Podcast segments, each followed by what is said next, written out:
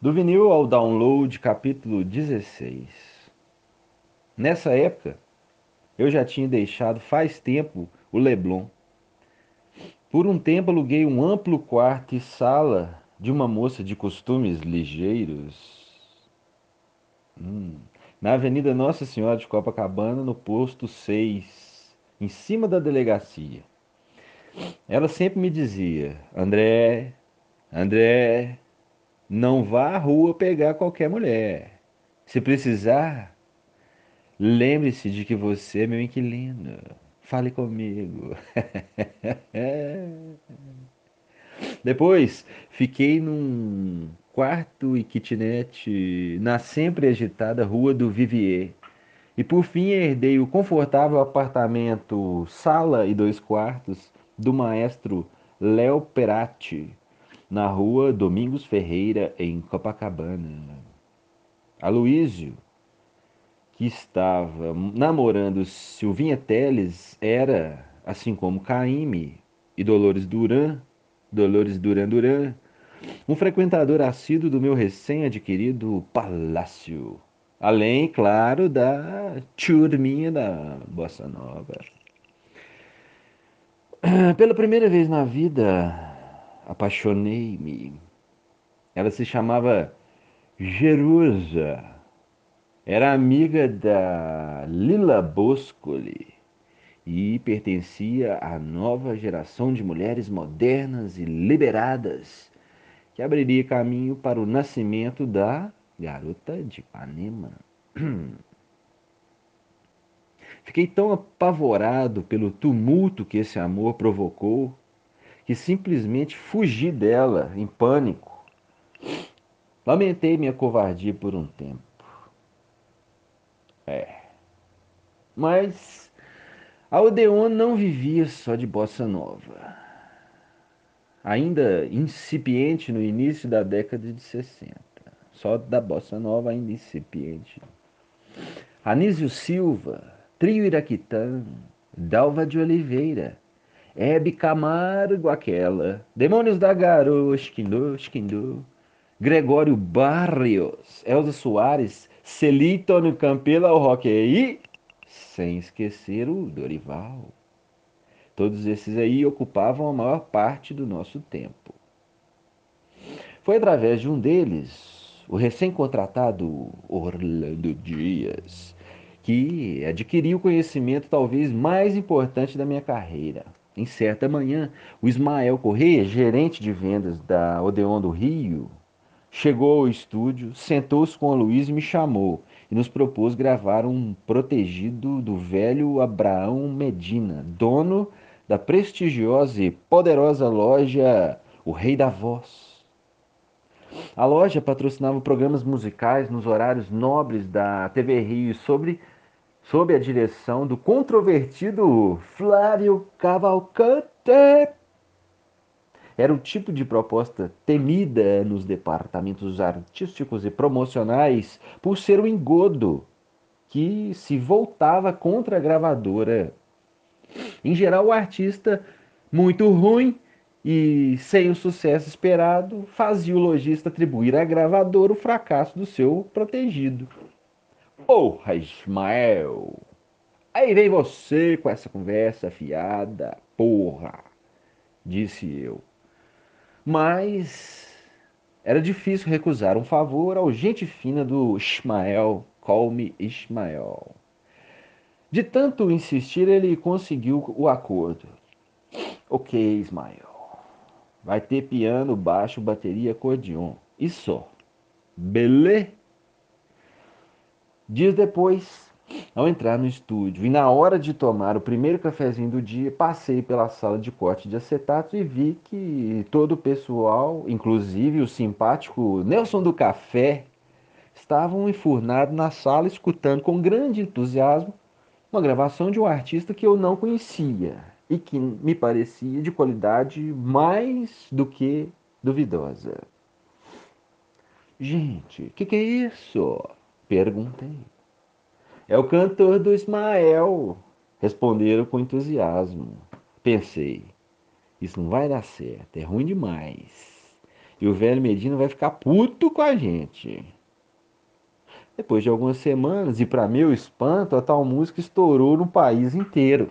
Era sucesso absoluto em todas as emissoras de rádio e já tinha atingido vendas superiores a 50 mil cópias, de maneira totalmente espontânea, sem ninguém ter promovido o disco de 78 RPM. Evidentemente, pouco depois, voltou Ismael cheio de moral, com a cara de dever cumprido e o peito estufado. Viu, seu francês? Que não sabe nada. Viu? Agora, vamos gravar outro 78 RPM, não é? Frente a esse sucesso, Aloysio e eu nada podíamos fazer. E lá foi outra vez o cantor para o estúdio.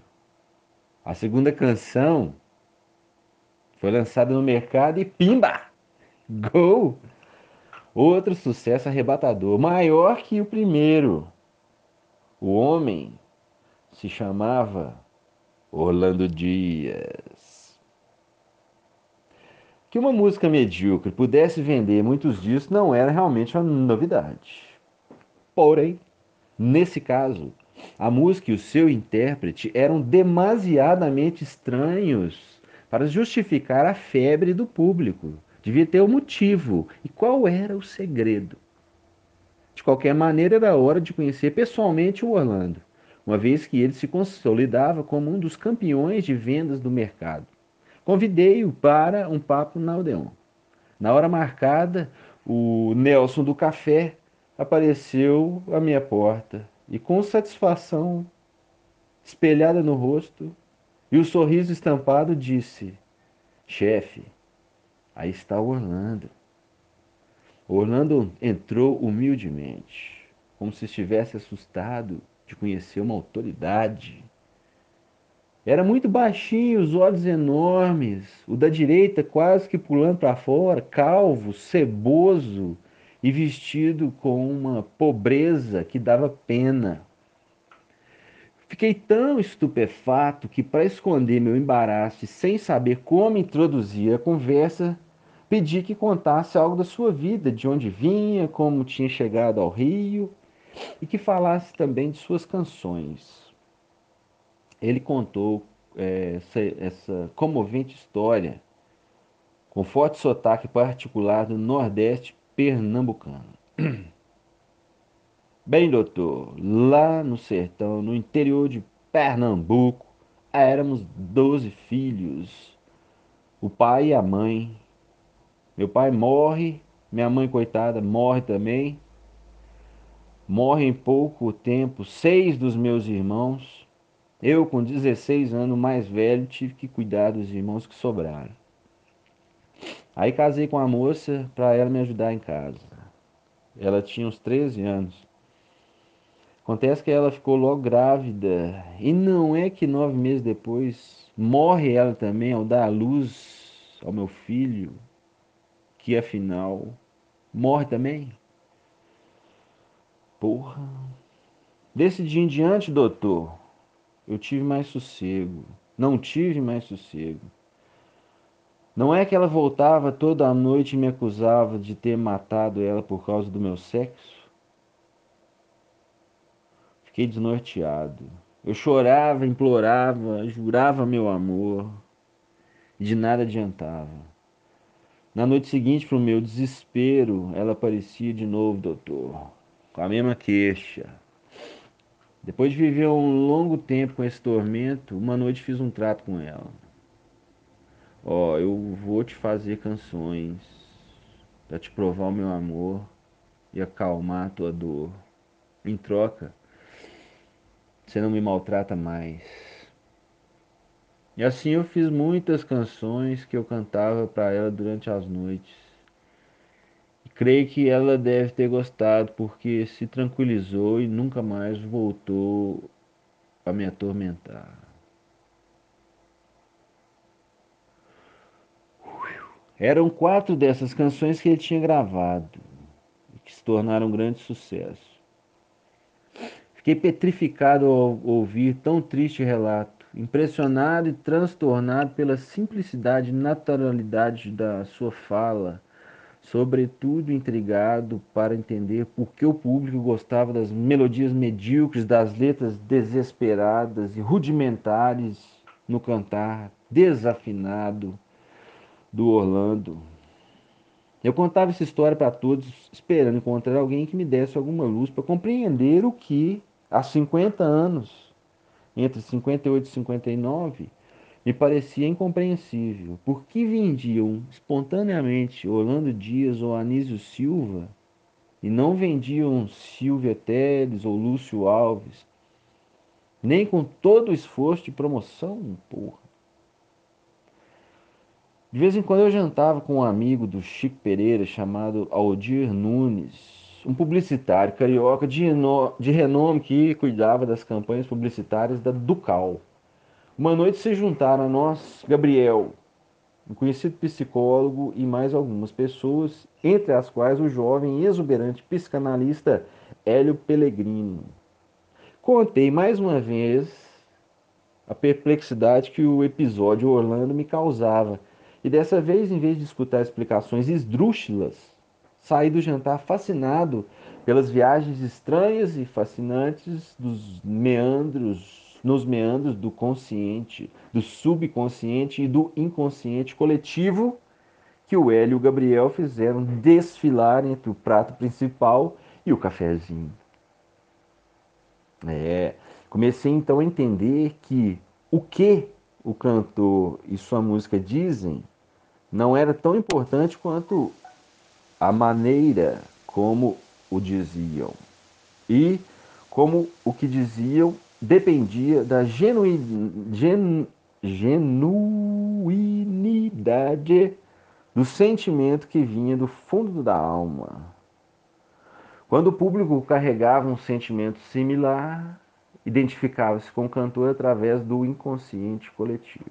E a canção, como tal, se restringia a um pretexto e era meramente um fio condutor da empatia entre o cantor e o público. Olha, visto através desse prisma, era revolucionário. A gente podia compreender que o espiritismo e o tormento expressado pelo Orlando Dias através da sua música e do seu cantar eram porta-vozes do, inconsciente coletivo do povo nordestino imigrado do sertão para as cidades. Essas eram as razões do seu sucesso. Foi a partir desse momento, através de um longo aprendizado, que me exercitei pouco a pouco a ouvir muito mais a alma do artista do que propriamente escutar a beleza de sua canção e de sua voz. Essa parte que eu grifei da primeira vez que eu li, daqui para frente, ó. Vamos ver o que, que é.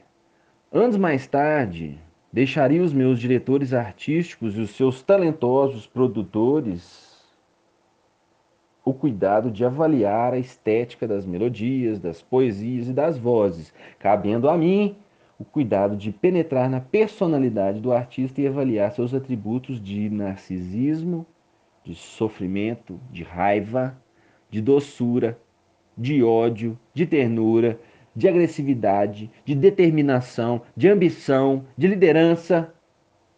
A compreensão desse meu papel iria se tornar cada vez mais preponderante na condução da, da estratégia das companhias que eu viria a dirigir ao longo dos anos. Ah, doido, hein? Bom, assim, de imediato, meus psicanalistas e eu nos encontramos diversas vezes com alegria e crescente entusiasmo, conscientes das possibilidades que se abriam diante de nós por meio desse novo brinquedo de poder. Talvez avaliar a personalidade de um artista se tornar a possibilidade de um artista se tornar estrela ou um líder logo no início da carreira. A gente quis também comprovar se era possível orientar de maneira mais adequada e certeira a imagem do artista perante o público. Estava para nascer o marketing psicanalítico. a primeira experiência aconteceu semanas mais tarde sob a batuta do Ronaldo Boscoli ao lançarmos o primeiro LP do próprio Orlando. Anunciamos na Rádio Nacional que Orlando iria pagar uma promessa para sua mulher no sábado seguinte, a partir das 11 da manhã, andando na Avenida Rio Branco, em frente ao edifício São Borja, até a Rádio Nacional, na Praça Mauá. No dia e na hora determinados, Orlando, pagando a promessa, começou a varrer o chão da calçada da avenida e logo apareceram várias pessoas com velas na mão rezando. Duas horas mais tarde, os cara doido demais. Duas horas mais tarde, eu chegar à Rádio Nacional para participar do importante programa de César de Alencar em cadeia nacional, Orlando estava acompanhado triunfalmente por mais de mil pessoas, todas rezando, cantando suas canções com velas na mão. A primeira experiência foi um sucesso. A segunda tentativa foi um fracasso total. Bosco queria trabalhar com o racismo latente na sociedade brasileira ao lançar o LP da Elza Soares.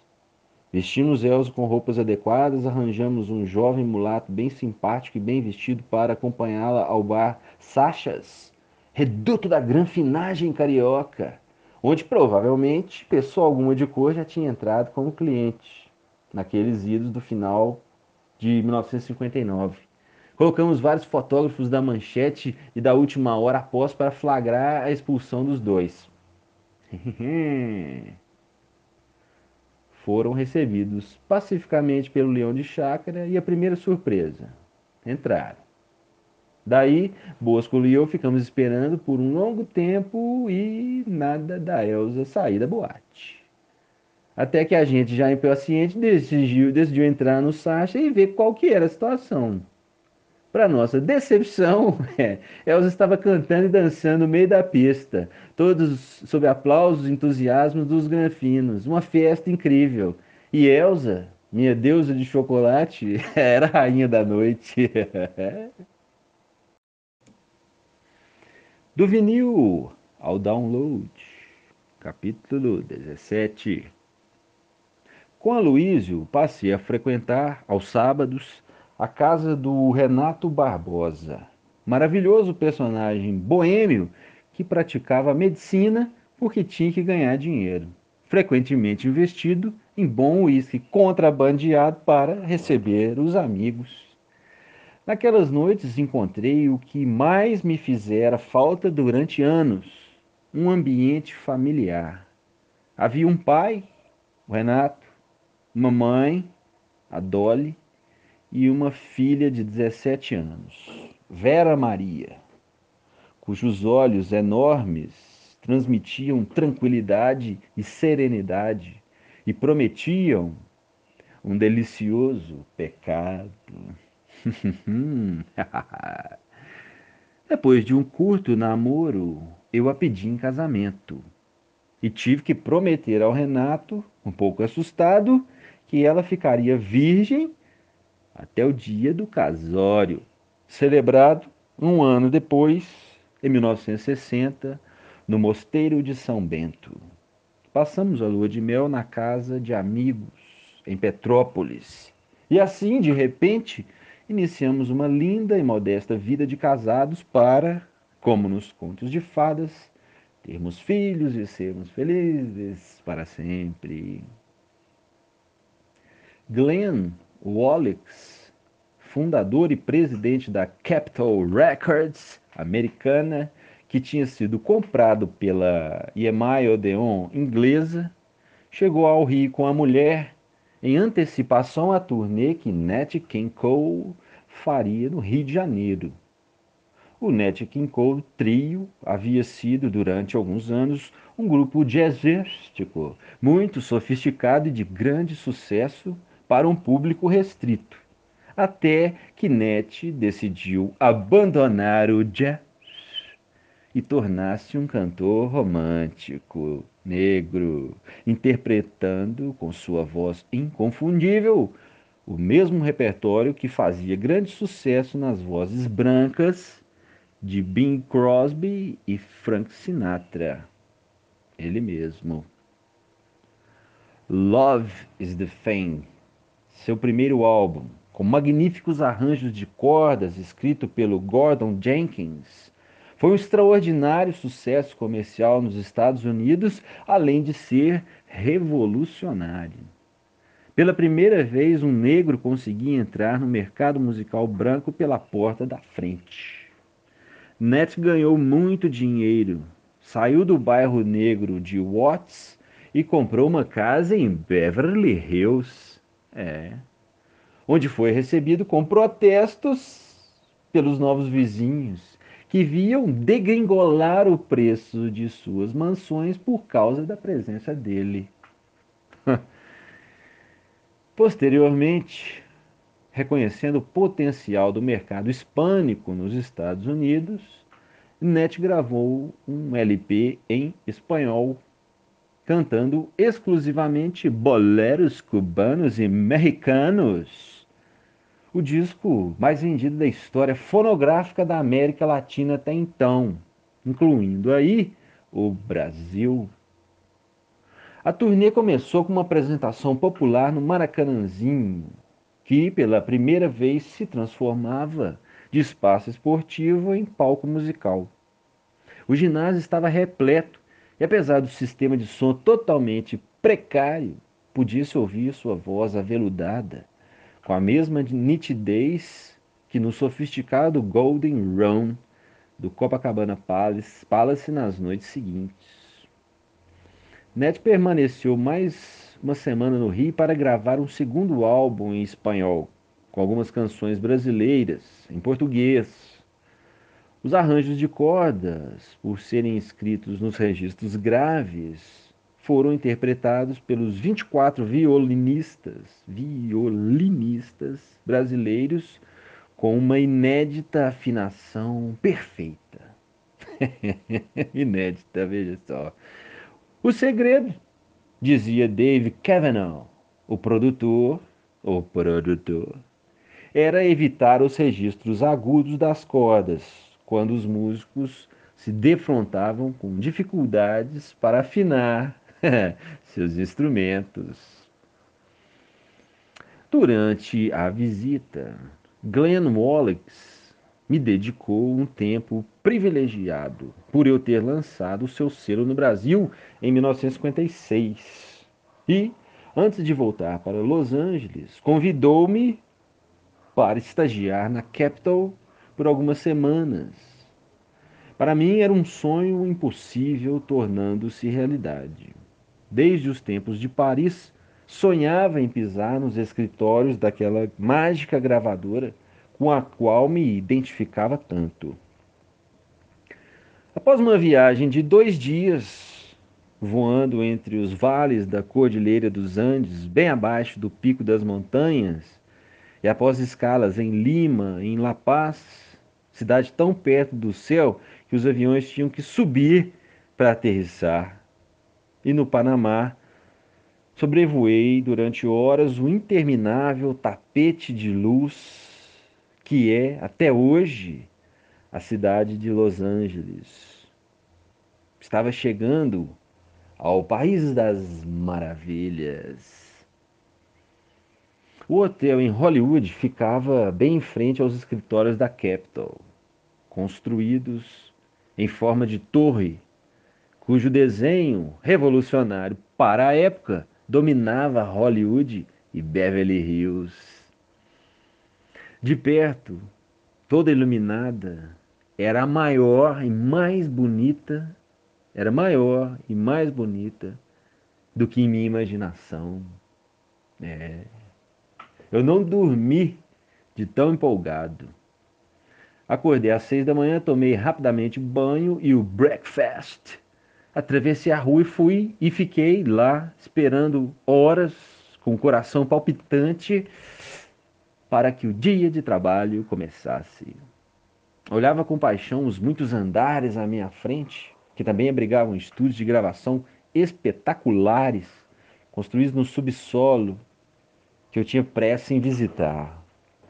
Esperei impacientemente até as 10 horas, quando as portas se abriram. Apresentei-me à recepcionista, que estava numa enorme mesa que lhe dava um ar de importância solene. O tapete vermelho cobria toda a entrada, era o último toque de sofisticação e responsável pelo majestoso silêncio reinante. Fui encaminhado para o último andar, onde o Glenn me apresentou alguns de seus colaboradores que organizaram meu estágio. Ali aprendi muito sobre gravação, publicidade, promoção e vendas. Assisti a uma sessão de gravação do Stan Keaton, Quinton, Kenton, sei lá, que regia uma orquestra de mais de 50 músicos.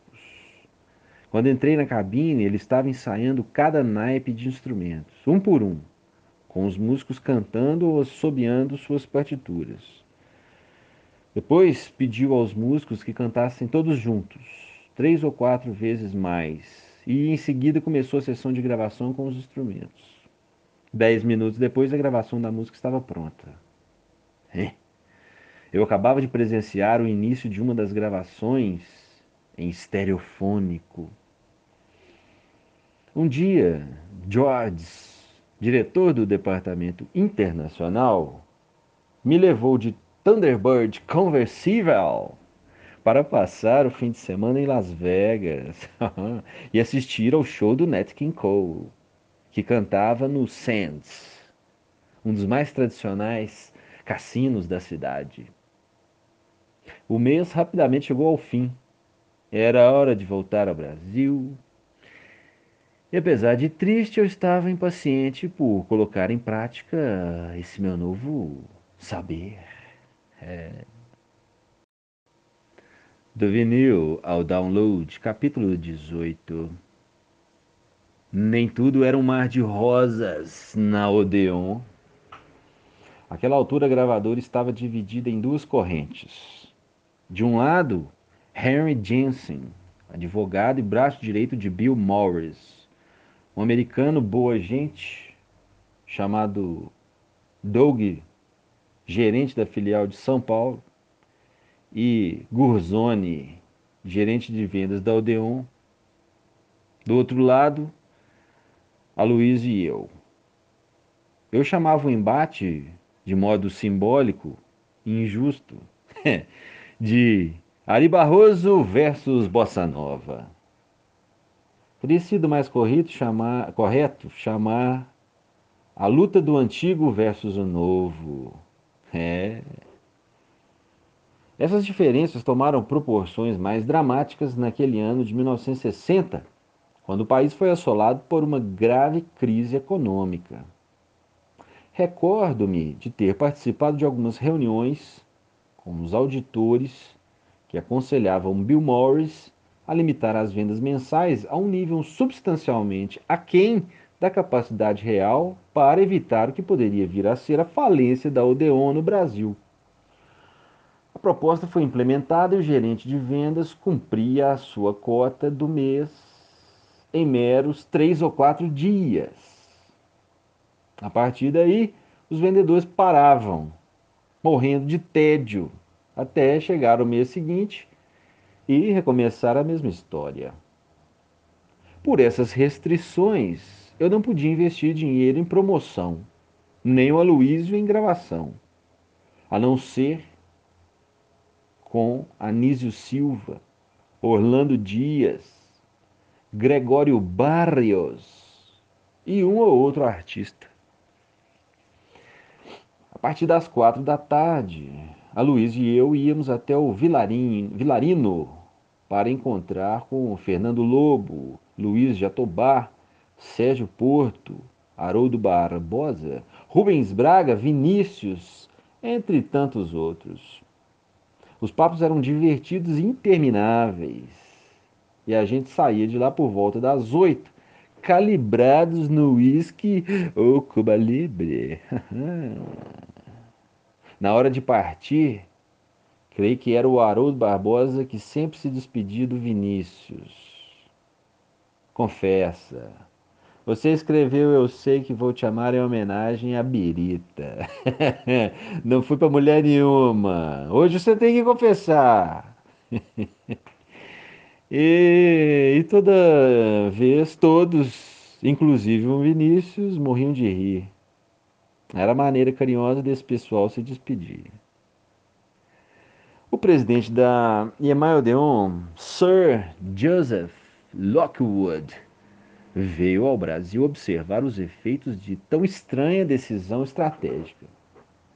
Vender menos discos para salvar a empresa era inédito e, a priori, inconcebível.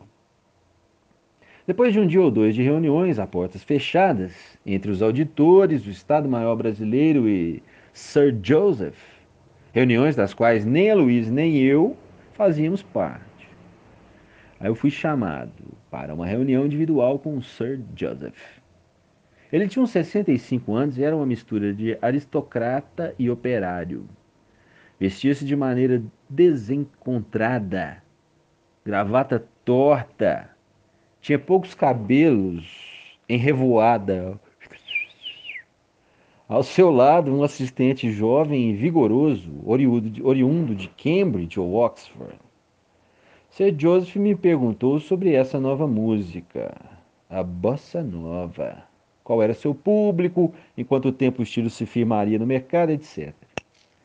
Indagou sobre a política de investimentos em promoção e procurou saber, afinal, se eu teria alguma ideia para vender mais discos no país. Pergunta mais do que pertinente naquelas circunstâncias e que demonstrava sua profunda perplexidade com as decisões da gerência local. Fiz duas propostas. A primeira seria vender bossa nova nas portas das escolas, dos colégios e das universidades. é, levando as drogas para a porta das escolas. Então, em segunda, a segunda abrir uma empresa que venderia discos populares de porta em porta ao estilo da Avon, com repertório exclusivo não encontrado nas lojas convencionais. Hoje, é difícil imaginar qualquer empreendimento que dependesse da, estrada, da entrada de um vendedor num prédio, passando por grades, porteiros e câmeras. Como poderia descer do último ao primeiro andar, batendo em cada apartamento sendo recebido pelos moradores? Eram outros tempos, a possibilidade de assalto era remota. Bom, para minha surpresa e a de Bill Morris, Sir Joseph achou interessante a segunda proposta e nos pediu um plano piloto, que eu levaria a Londres para estudo e eventual aprovação. A turma de Jensen, que me tratava como um adversário, viu a chance de se livrar de mim dentro da Odeon e me ajudou com competência e entusiasmo a desenvolver os orçamentos do projeto. Fui a Londres. O plano foi aprovado e voltei para implementar o que parecia ser, aos olhos de muita gente, uma loucura e uma novidade mercadológica fadada ao fracasso.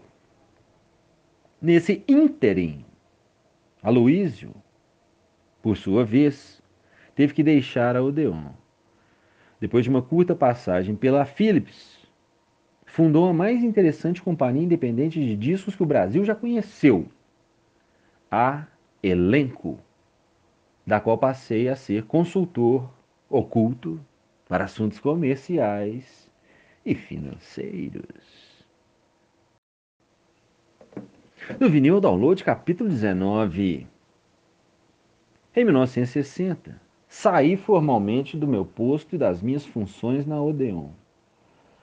Até ganhei um jantar de despedida com direito a um relógio comemorativo. E abri, com o financiamento da própria Odeon, uma filial que chamei de Imperial Discos, que mobilizaria meus quatro anos seguintes. Passei a trabalhar de segunda a domingo, dedicando-me à administração dessa nova companhia, de segunda a sexta, e percorrendo aos sábados e domingos as ruas dos subúrbios cariocas e paulistas, e mais tarde os subúrbios portenhos, limenhos, caraquenhos e mexicanos. A primeira providência foi gravar nos estúdios da Eldorado, em São Paulo, os primeiros 12 discos que iriam compor o catálogo inicial da Imperial, constituído exclusivamente por gravações instrumentais, cobrindo repertórios de sucessos. Fiz questão de contratar os melhores instrumentistas da época.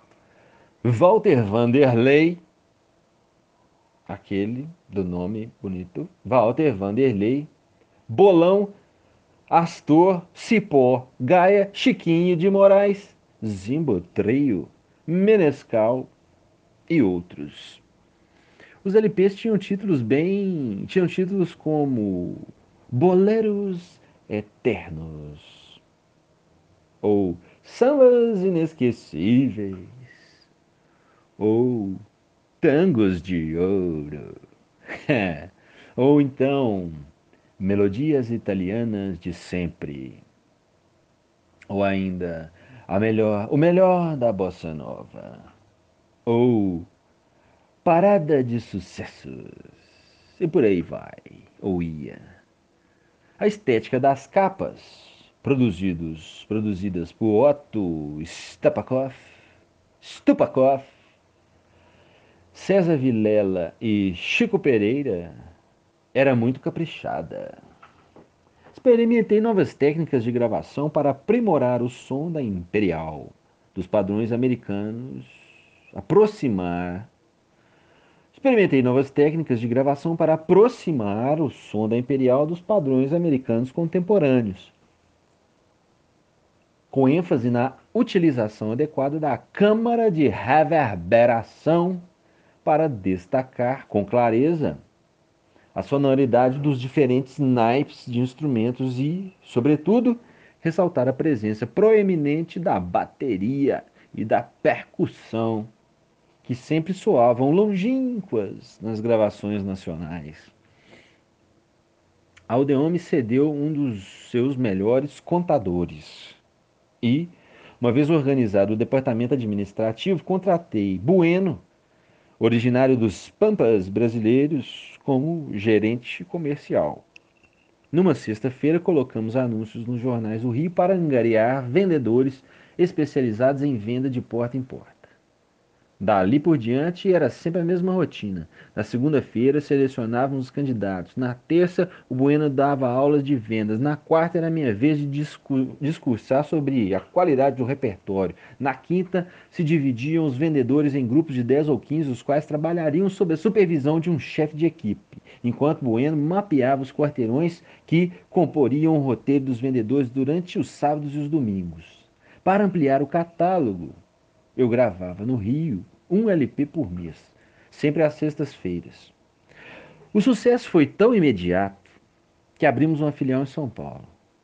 E ao final do primeiro ano, já vendíamos tantos discos com nosso pequeno catálogo de artistas desconhecidos, quanto a própria Odeon, com seus discos de catálogo e seu cast de estrelas. É. A essa altura, a Imperial contava com mais de 300 vendedores, uns 50 entregadores e outros tantos cobradores. Administrar 300 vendedores era uma tarefa tumultuada e confusa. Os conflitos tomavam às vezes uma dimensão inesperada, como o episódio em que fui convocado a prestar depoimento na delegacia pela tentativa de estupro cometida por um vendedor que visitava uma cliente potencial. Hum. Ou uma greve dos vendedores paulistas, provocada e liderada pelo meu gerente de vendas, cujo desfecho não traria benefício algum para eles, uma vez que era bueno agindo em benefício próprio. Corri para São Paulo, provei aos grevistas que nós, eles e eu, éramos joguetes na mão do Bueno e negociamos ao longo do dia um final pacífico. Regressando ao Rio, demitiu Bueno. Motherfucker. Poucos minutos depois, ele voltou à minha sala com um revólver na mão. Largou na mesa e teatralmente ameaçou. Se eu não voltasse atrás, ele daria um tiro na cabeça, bem na minha frente. Pensei, pensei, pensei e com muito medo confirmei minha decisão.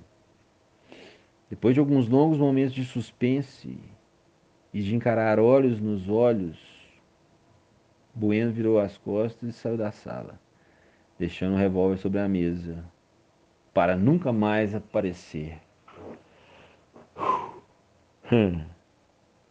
Após dois anos, a direção central da Odeon, em Londres, decidiu ampliar esse experimento e solicitou que abríssemos a Imperial em alguns países da América Latina. Cidade do México, Buenos Aires, Lima e finalmente Caracas foram as praças escolhidas. Algumas com excelentes resultados, outras nem tanto, dependendo do entusiasmo e da dedicação reinante na companhia. O sucesso já era notório e surgiu a possibilidade de levar a Imperial para a Europa. Uhum. Não fora para dirigir uma companhia de marketing que tinha entrado na indústria fonográfica. Enquanto começava a pensar qual seria o próximo passo para mudar o curso de minha vida profissional, mais uma vez, a sorte chegou na hora certa. Do vinil download, capítulo 20. Em 1964, fui transferido para o México a pedido de Glenn Wallace para lá instalar a Capital Odeon. A capital do México foi fundada com 50% de capital mexicano do grupo Televisa e 50% de capital americano vindo da Capital USA. Cabia à Capital USA escolher o presidente da operação, prover o repertório internacional e a sua experiência fonográfica, sendo responsabilidade da Televisa Mexicana usar seus meios de comunicação e preencher os cargos de gerência. Ao chegar ao México, encontrei imediatamente Emílio, filho de, do velho Azcarraga. Aquela altura, dono do grupo Televisa e de praticamente todos os meios de comunicação do país, que me informou que os escritórios já estavam funcionando e que a Capital do México só estava me esperando para começar a operar. Fui apresentado a meus futuros gerentes, à primeira vista pareciam competentes, mas muito sombrios e fechados. Com o passar das semanas, entendi que tinha mudado de um país de cultura portuguesa e africana, extrovertido e informal, para um país de cultura espanhola e asteca, introvertida e formal.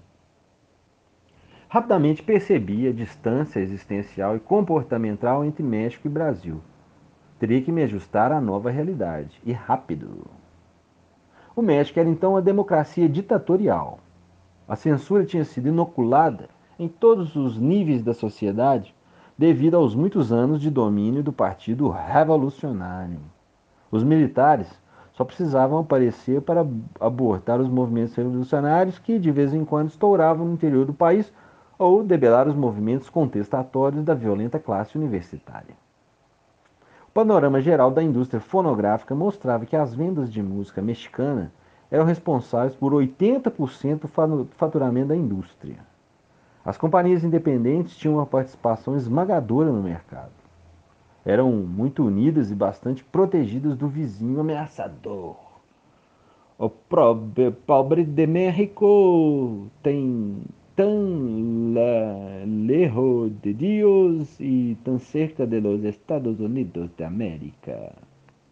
Pobre México, tão lejos de Deus e tão cerca de los Estados Unidos da América.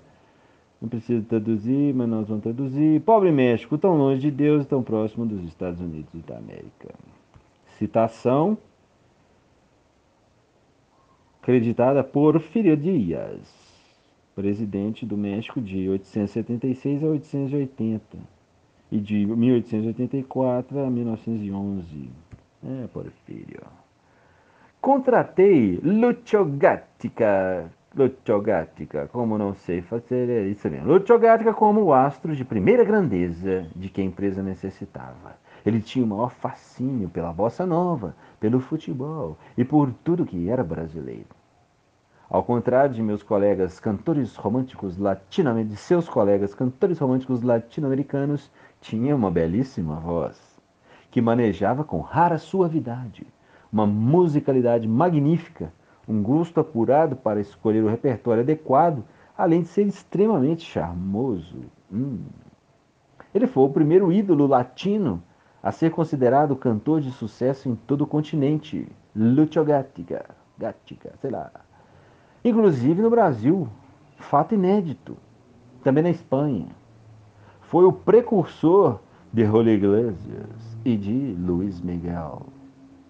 Enquanto isso, Mário Gil, o diretor artístico, descobriu um jovem compositor pianista de qualidade intérprete de personalidade, depois conhecido como Armando Manzanero, o maior compositor mexicano contemporâneo.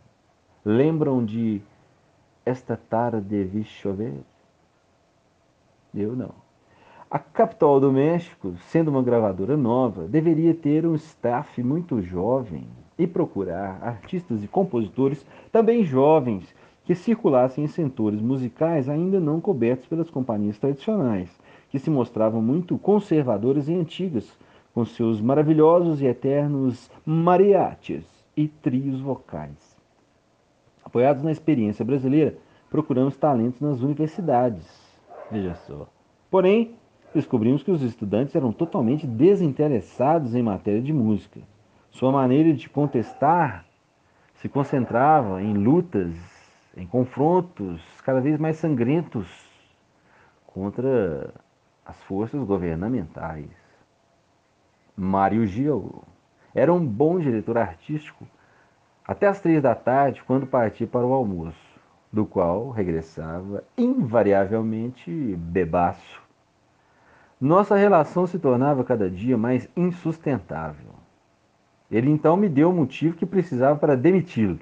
Numa tarde, o surpreendi mijando e exibindo seu pau dentro do estúdio, em plena sessão de gravação, frente a uns 30 músicos, homens e mulheres, espantados com aquele espetáculo inédito, surpreendente.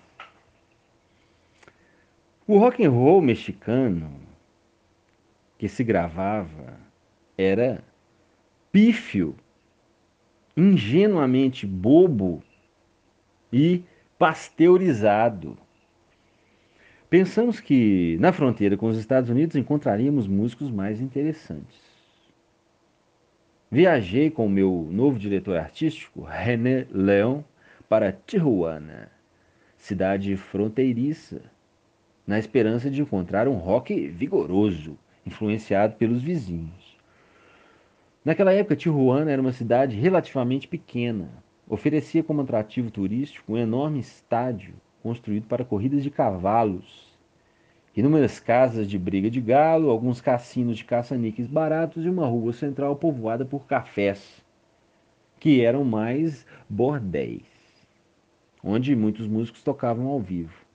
Centenas de ônibus desovavam todos os dias multidões de gringos ávidos para apostar e, sobretudo, foder. Yeah, yeah, yeah. Ao longo de duas noites, visitamos cada um desses bordéis, que pareciam bares tirados dos filmes de cowboys. Quando subitamente descobrimos que estávamos procurando. Cinco rapazes altos, magros, com cabelos negros muito compridos e caras de aristocratas astecas é. Cantavam igualmente em espanhol e em inglês com um furor e uma violência que remetiam aos Rolling Stones. O grupo se chamava Los Yaquis. Nós os contratamos imediatamente e os levamos para gravar discos e viver na cidade do México. Para que Los Yaquis pudessem mostrar o que tinham de mais precioso, a força de sua presença no palco, decidimos gravar seu primeiro LP num concerto ao vivo, que foi um sucesso estrondoso de vendas. Com eles nascia o rock mexicano, que desde então conseguiu se inspirar em seu folclore para produzir uma canção totalmente identificada com as tradições nacionais, além de oferecer uma qualidade e uma pujança extraordinárias. O cinema contemporâneo do país aproveitou o caminho das pedras para expressar violência e revolta de maneira autêntica. A fama causaria a Benny, cantor carismático do grupo, um episódio de vida tragicômico. É... O ministro da Justiça, como qualquer pai machista mexicano, não se conformava com a paixão da filha por um índio puro sangue, que, para o cúmulo da desgraça, era um roqueiro agressivo e famoso que aparecia diariamente com a moça nos jornais da capital.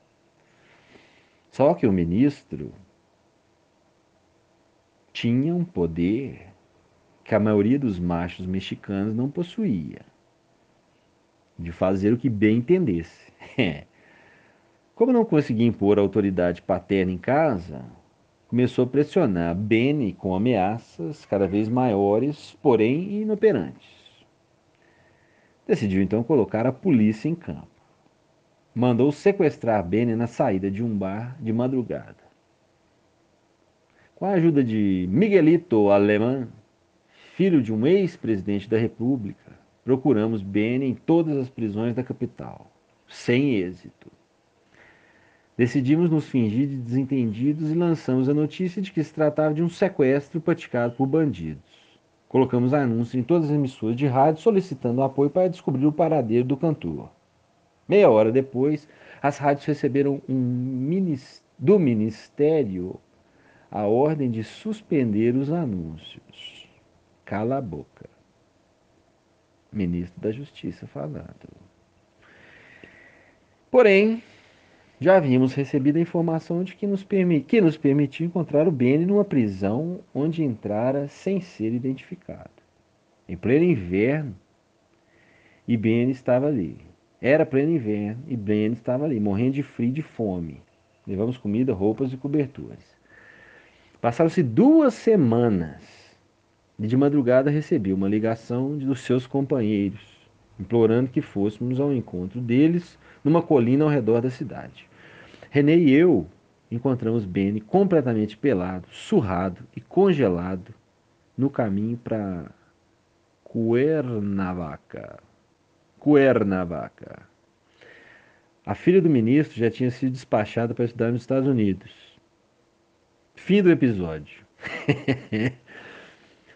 pouco a pouco, fui me apaixonando pelo México, entendendo o ódio dos mexicanos pelos espanhóis, que os desprezavam, sua decepção com as classes dirigentes mestiças, que os haviam traído em numerosas revoluções sangrentas, ficava perplexo ao ver o funcionamento perverso do sistema matriarcal que, se por um lado era responsável pela unidade e pela força da família, também santificava a esposa e estimulava a existência da casa tica, onde o marido sustentava as amantes.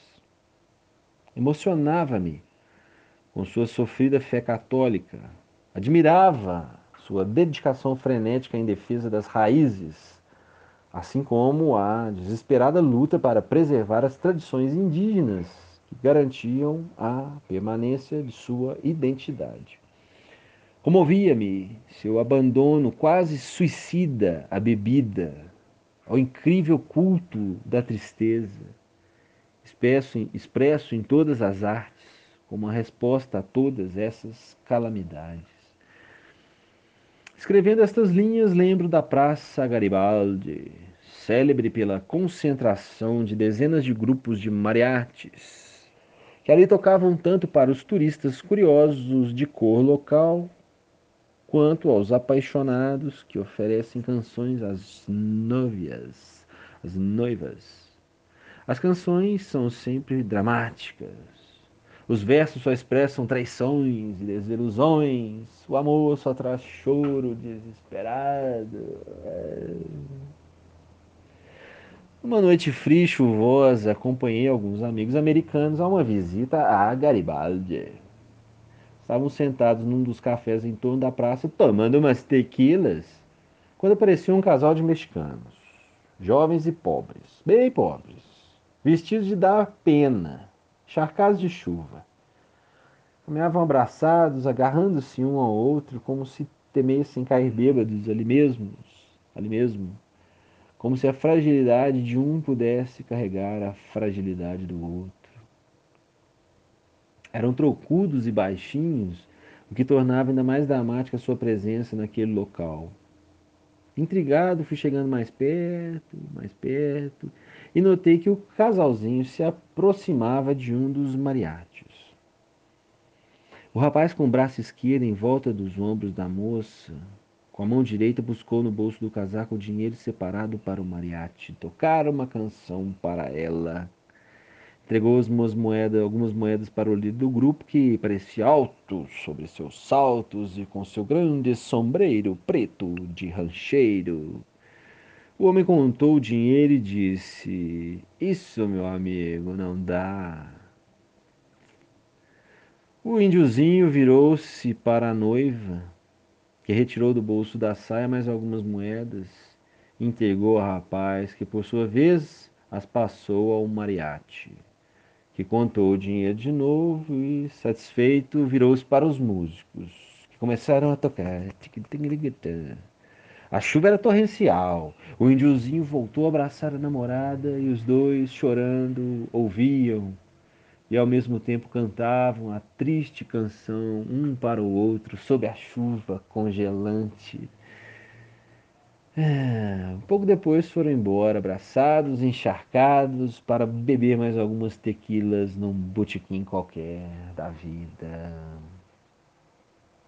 É.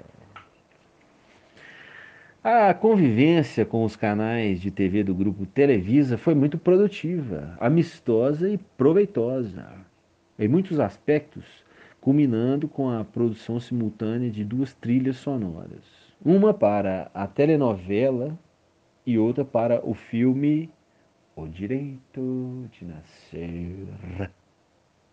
A mãe de todas as novelas. Nossa colaboração foi um sucesso. Encomendamos canções inéditas a vários compositores cubanos e mexicanos interpretadas pelos melhores artistas latino-americanos. Selecionamos músicas antigas de relevância para serem gravadas pela Orquestra Sinfônica da cidade. Foi o primeiro lançamento de um disco oriundo da trilha sonora de uma novela. É, estratégia que seria aperfeiçoada no Brasil alguns anos mais tarde pela Fonogram e Som Livre.